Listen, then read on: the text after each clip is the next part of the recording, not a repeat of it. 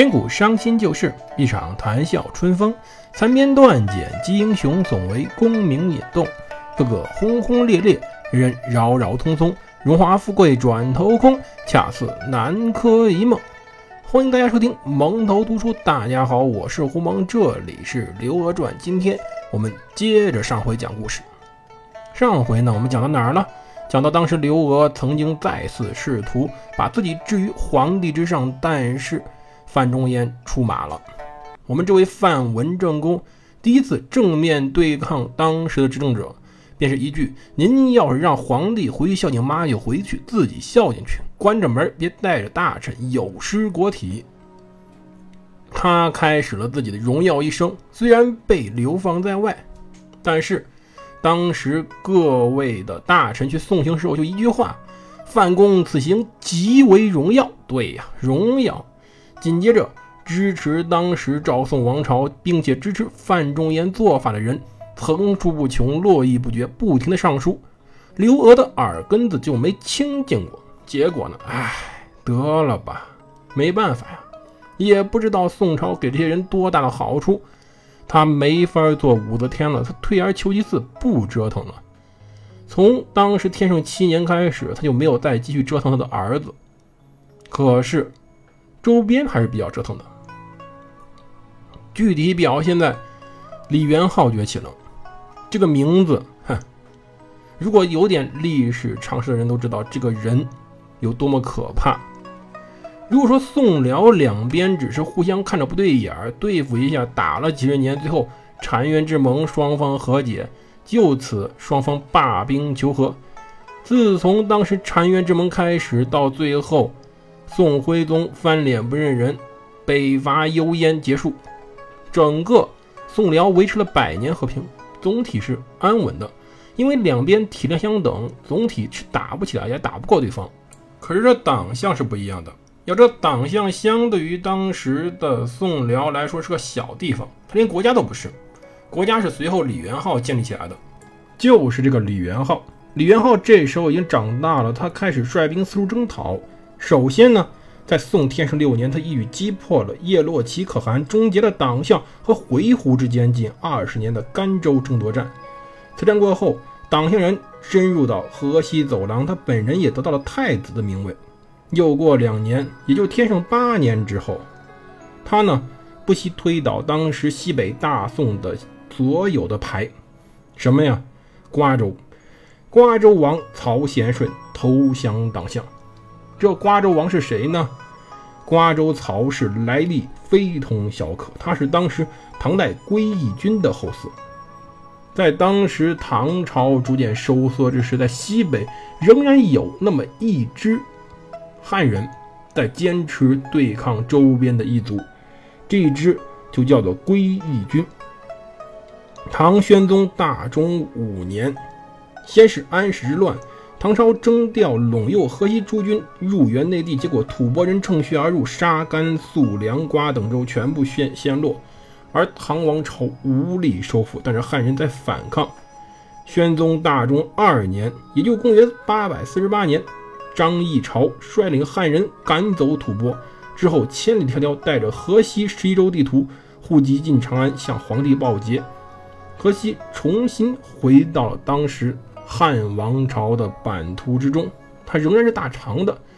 唐天子无以为报，封张氏为归义军。几经战乱，归义军仍然坚持在当时西北活着。周边非常多的部族虎视眈眈，结果呢，不停的衰落，有时候还起下内讧，到此为止，彻底沦为异族统治之下。最后顺便多说一句，曹氏也就归义军当时的首领，直到行将没落之时，他在覆灭之前做了一件功德无量的事情，他让历史长河中永远要记住这个名字。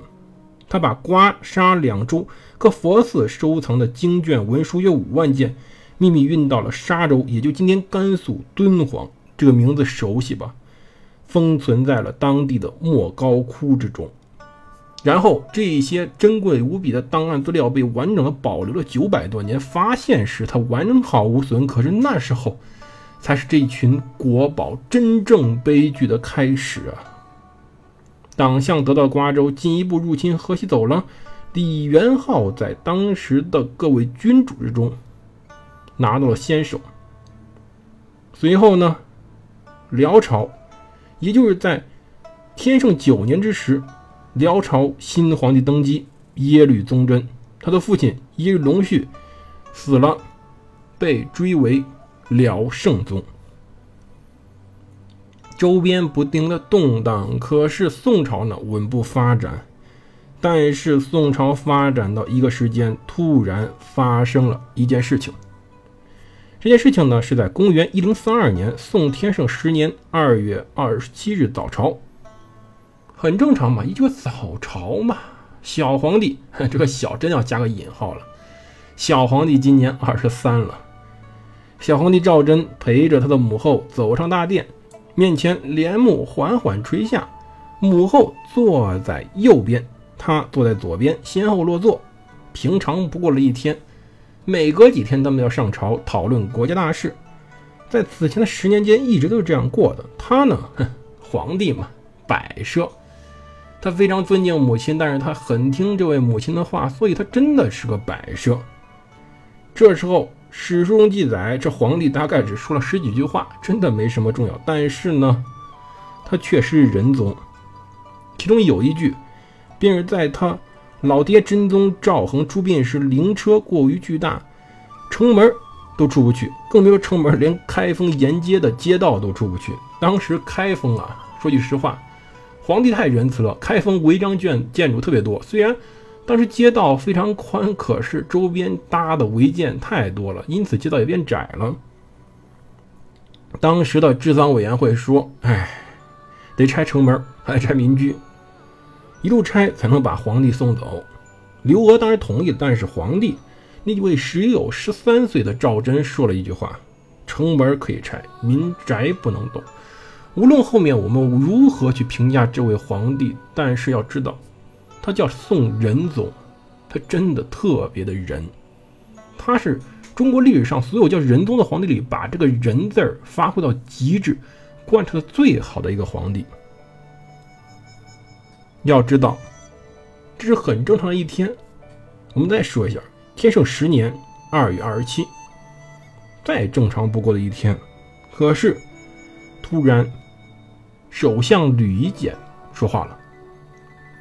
吕简上前来，他当时呢，哼，就跟太后说了一句很琐碎、很无聊的话，结果像雷一样爆了。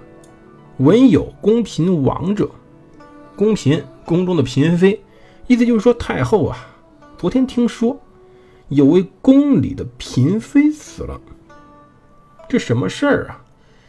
不知道当时朝堂之上官员什么表情？你说你皇帝？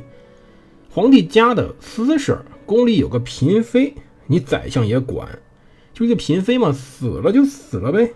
你说，当时你宰相刚当吗？已当两年了，你难道不知道什么事儿该管，什么事儿不该管？